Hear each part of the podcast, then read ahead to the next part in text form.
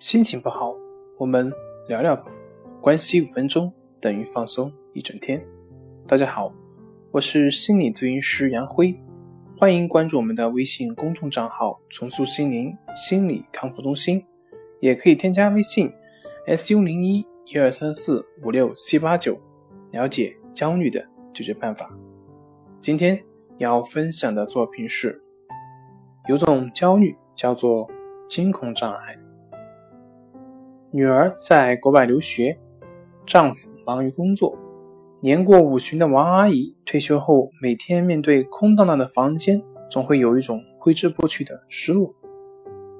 一天夜里，王阿姨突然觉得心慌憋闷、出汗头晕，有种即将窒息的濒死感。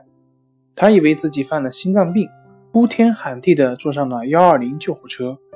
可到医院做心电图等相关检查，却没有发现明显的异常。以此，他又出现两次类似的现象，都没有明显的诱因。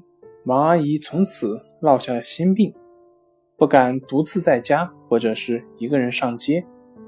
遇到丈夫出差，就叫姐姐来陪自己，生怕哪天突然发作没人发现。医生，我到底是怎么了？无助的王阿姨在急诊医生的建议下求助于精神科医生，经医学评估确诊为惊恐障碍。中年是惊恐发作的高峰期。惊恐障碍表现为一种突如其来的惊恐体验，患者在某些情况下，比如独自离家、排队聚会或者乘坐交通工具的时候，会突然感到害怕、失控、崩溃。和恐惧，仿佛死亡将至，同时伴有特异又强烈的心脏和神经系统的症状，并会持续五到二十分钟。有些人将其视为胆小或受惊吓，殊不知这是一种常见的急性焦虑障碍。国外统计显示，百分之一点五的成年人正罹患惊恐障碍，百分之二点一的人有既往病史，其中。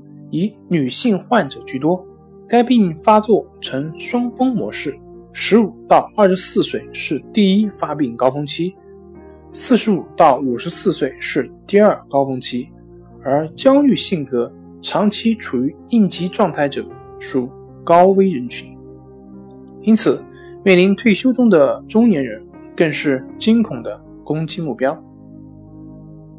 好了，今天就分享到这里。咱们下回继续。